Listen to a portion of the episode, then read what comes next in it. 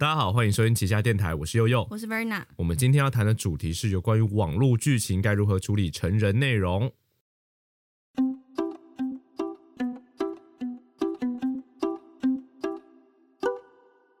现在时间上午九点整，您现在收听的是旗下电台。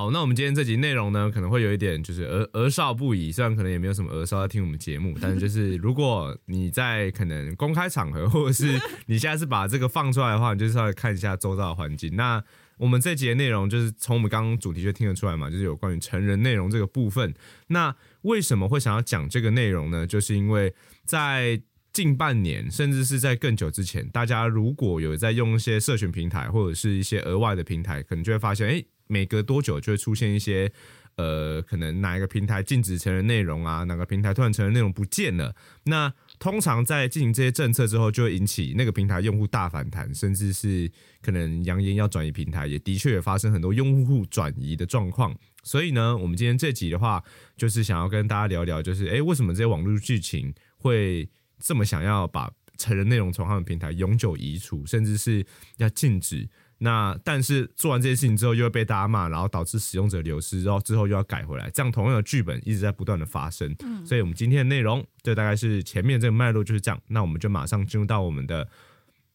五 G 宽带机。对，呃，忘记第一个单元叫什么名，太久没录。啊，五 G 宽带机。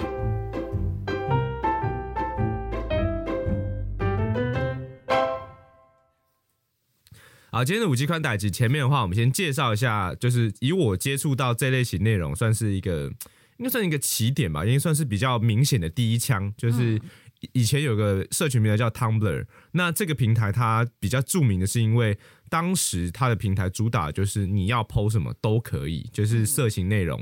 或是任何内容暴力都可以。对对，可是推特还是会有限制，就是它的它就像是管的再严一点点的 Tumblr，因为 Tumblr 以前就是。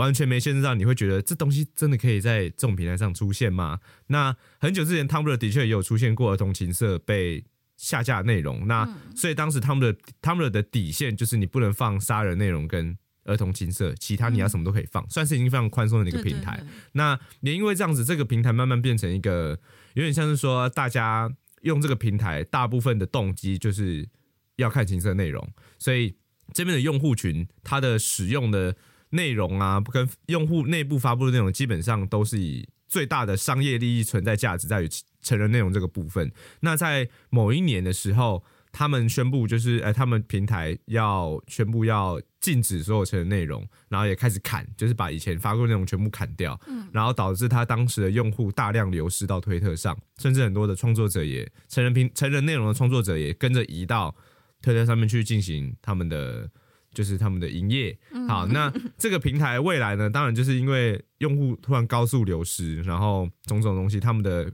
股价也大滑。那后来也是隔个几年之后，他们就宣布，哎，这些东西又可以回来了，就是我们可以又可以发布情色内容了。但是其实用户流失就通常不来了，对，就走了就走了，因为换平台很麻烦。所以你今天过去，你知道做出驱赶用户的这个行为之后。它势必你要让用户再回过是不太可能的。那同为就是本来就主打情色内容的 Pornhub，那它也是在前几年的时候宣布要大量的去，呃，他的说法是要杜绝就是偷拍。或者是呃任何的强迫拍摄这类型非法行为，所以他要求所有用户在上传影片的时候要得到认证，就是要么是你电子邮件啊、信箱啊，然后真人什么有的没有，反正他有一套认证系统，就是要防堵那种免洗账号上来丢一些非法影片。嗯，那这样的内容呢，的确它的本意是好的，它的确很大程度的杜绝所有偷拍或者是外流这些影片，可是它一部一部分程度上，它砍掉了很大量的就是。嗯，因为他认证其实没有那么简单，那他通常都只只会留下所谓的职业，就是他的本业就是做这件事情的人，他会继续在这个平台上发布内容。那有一些可能呃比比较看片的人，有些人想要比较看素人，或是但他只是做个兴趣的，那这类型的内容就会被消除。嗯，对，这样一个平台内容导致 Pornhub 本身的流量也有一定的程度的下滑，所以它现在变成一个就是中规中矩的色情平台这样子。好，再来讲一下，就是这个比较少人知道，但是推特，因为刚像你刚刚提的，推特的确有很多情色内容，嗯那有一部分使用者也是因为推特有这个内容，所以他才使用推特嘛。嗯那推特曾经在今年，他那阵子有个东西叫做 Shadow Ban，这个我不太知道怎么翻成中文，就是直翻叫做影子，呃，怎么讲？暗地暗地封锁嘛？可能让这样就是那个影子的那个 Shadow Ban，做就是 Shadow Ban 的意思就是他透过流量限制的方法，让你 PO 的情色内容让别人看不到。也就是说，假设你今天追踪 A、B、C、D 四个在放情色内容的人，但是 A 的情色内容比较轻微，他可能只是穿着铺路，但没有到漏点。好，那它就不会被限流，它会持续出现在你的的的页面上。但是 B、C、D 因为已经直接漏点了，所以他们会直接让它不显示在你的平台上不。知道为什么有一种有点小中国式的感觉，类似类似，就是他不会禁止你，不会封锁你，也不会跟你讲说你的账号被封锁，他只会跟你讲你的内容涉及情色内容。好，这个时候呢，他就用 shadow ban 的方式把你的触及降到零，就是就算有跟随你的人，他的跟随列上也不会出现这些东西。所以曾经有一段时间。呃，有在关注情色内容的人，就发现这些东西突然都不见了，然后突然多了很多推特推荐给你的内容，等于说你跟随的东西通通都不见了。然后后来就有人发现，推特当时这个东西他们也没有就是公开发表，或者说我们要做这个 shadow ban，因为这个 shadow ban 也是推特圈的里面的人讲的一个名词，就是这叫暗偷偷偷偷偷封锁偷偷封锁，对，但是他们那时候大家就讲说 shadow ban 这件事情，然后当然也是。有人也是马上就想说，推特难道走上跟 Tumblr 一样的老路吗？然后也是因为这件事情之后，被大量的就是情色内容创作者，因为毕竟他们靠这个吃饭，对啊，那这件事情做出来之后，大量人在抗议，然后写信给推特，然后甚至有一点点出现要搬家的趋势，这样。那推特后来就发现，哎、势头好像不妙，然后就赶快大家发现了，就赶快把这 shadow ban 解除。所以很难不发现欸。这个 shadow ban 大概持续了，但因为因为我还是有在使用这个平台，嗯那它这个大概持续了四五天就消失了。哦，好就是短欸，我觉得，所以我在猜那一个是他们的实验内容，就是看用户会不会有这个敏感度，发现他们的 shadow ban 在做这件事情。难不发对，所以我就觉得某种程度上，这些网络剧情也在慢慢的试图要把成人内容从网站上封禁。那另外一个更少人知道的就是，呃，有一些所谓的贩卖成人游戏、成人同人志漫画，就叫做 D D L Site 跟 Fanza 这类型的，就是日本贩卖成人内容的网站。那它不是盗版的哦，它是卖。就是今天假设你是专门，你就是画这类型形色作品的绘师、作者或者是游戏制作者，那你就是透过在这类型的平台上贩售你的作品，它是一个正版的频道所以是有点。像电子书吗？对，就是你今天买一本情色漫画书，那你就是哦透过真钱去去就线上购买去购买到它的阅读权限，就是这个平台它的功能是这样子。对，那这样一个状况就是当时 Google 它用了一个方法，类似 Shadow Ban，就是呃，它用个人搜寻。最佳化这个这个做法，就是想说，哎、我自动帮所有用户开启这个个人用户搜寻最佳化，那导致你你让 Google 搜寻 DL Site、Fanza 这类型的成人贩售平台的时候找不到，就是你打这个东西你搜不出来，关键字不会有，网站不会有，外部链接不会有，通通找不到。那你要进去后台，你的设定里面把个人搜寻关掉，你才找得到。可是很奇怪，因为你如果说个人搜寻的话，这些人一定一开始就很强在搜寻所以东西啊，它的名义是个人搜寻，实质上就是要类似也是对这些小型的，就是比较没有那么有名的情色那种动刀。那未来再开始慢慢的，你知道，也用同样的方法，动在对其他的社群平台、社群平台去。就是处理这个这方面，所以其实我们刚刚讲这么多例子，其实可以发现这些网络剧情，就是有一定影响力的这些网络大巨头们，他们其实都有意无意间在故意去限缩成人内容的使用内的的发布跟贩售。那为什么会这么做？当时一有一派人在讨论，就讲说，可能是因为近年来，可能你知道，就是左交跟那些社运分子会觉得说，哦，成人成人内容就是坏，就是他就是在不管你哦，是、有到这个程度吗？有有，就是因为当时像 Tumblr 那件事情，就是因为他们的股东是当雅虎刚买嘛，那很多股东也是想说啊，就是你应该要杜绝成人内容啊，我们要打造一个干净的平台啊，哦。就是圣母啦，就是简单来讲，就是那个心态就是那个色情就是 bad，我们要禁止这些东西，就是我们是一个干净的平台，就是他们投资方想的是这样，就是毕竟你跟人家讲说你投资一个平台，它是你知道做色情的，但是他赚很多钱，难免这样讲好了。可是他赚很多钱呢。可口可乐的 CEO 跟 Pornhub 的 CEO，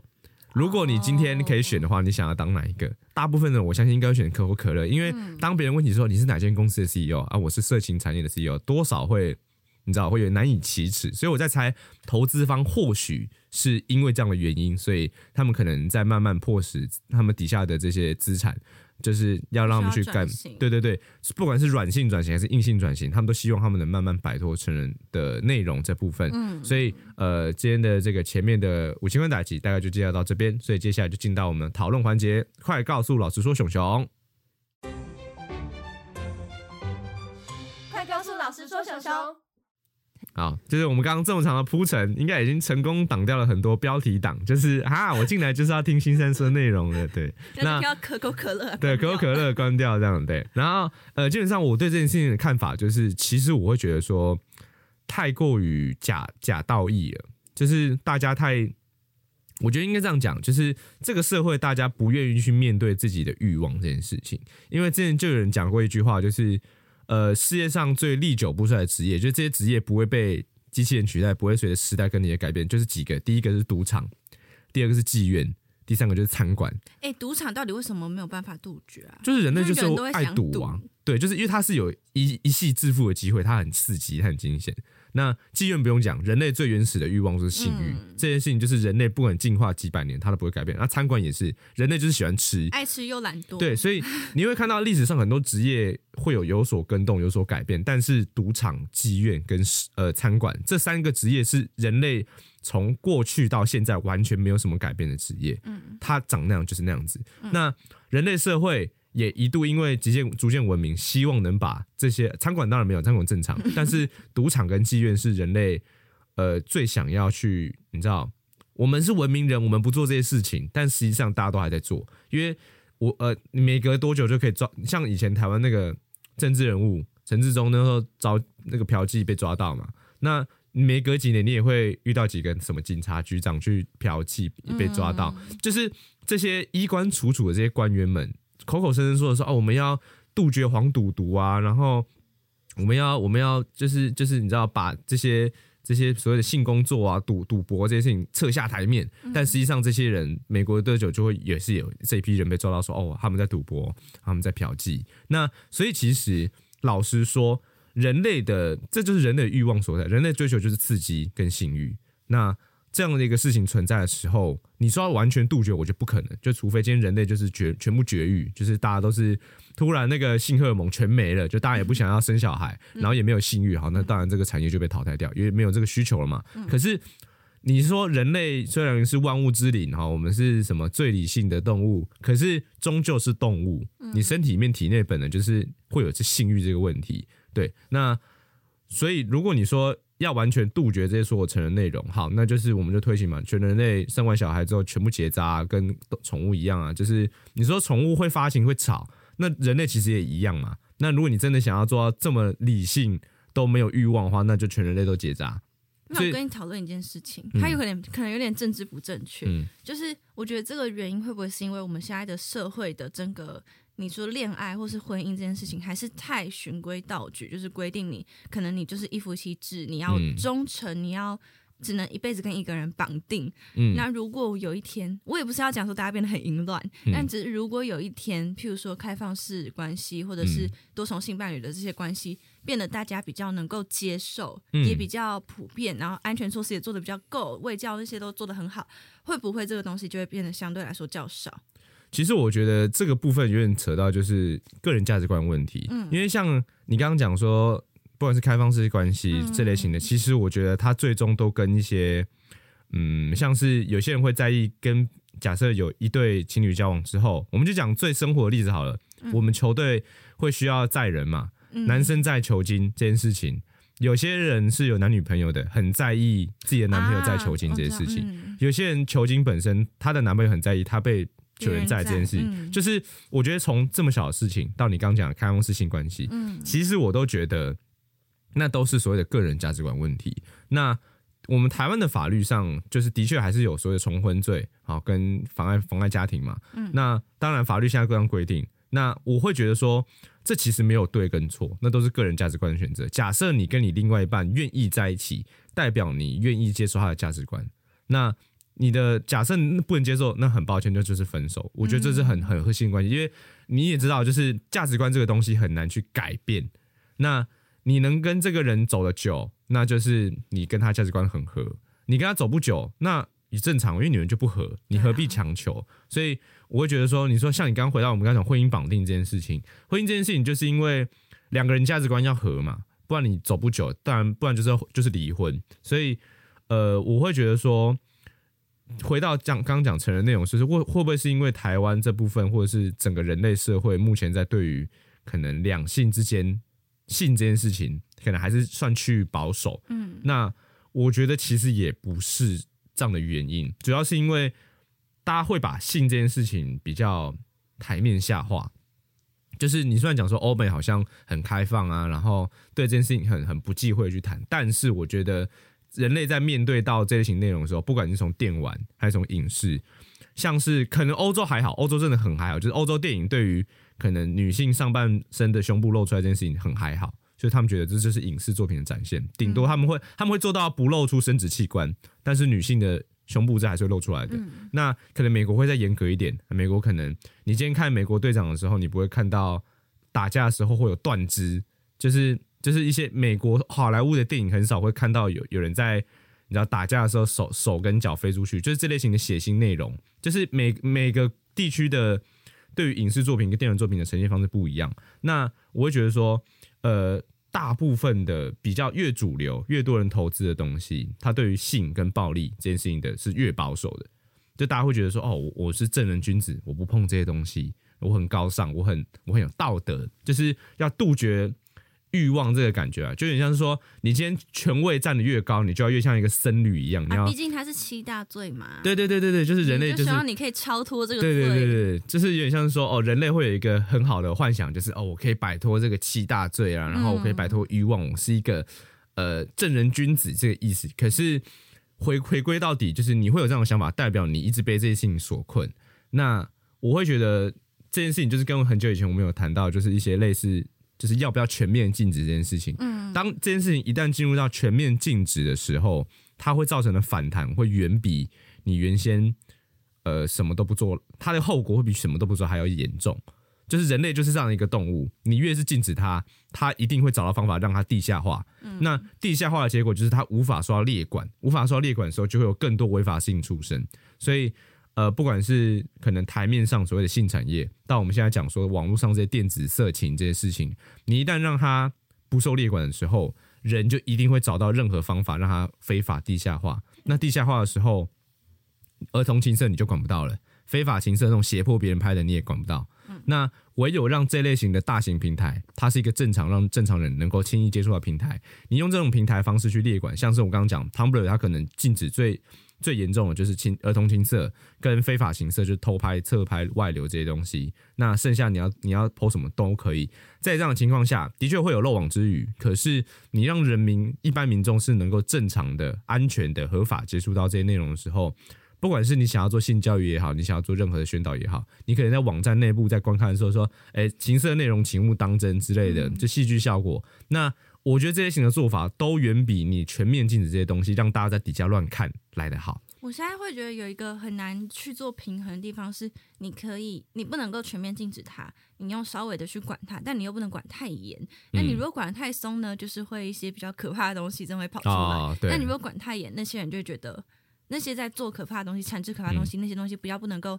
符合规范的话，他们不能够发表在这个平台，他们可能又会像你刚刚讲的，去一些秘密的地方去做他们的，比如说暗网，我不知道之类的地方做他们的影片的一些发布啊什么的。所以你管跟不管，然后管要管到多严，也是一个很难去抓那个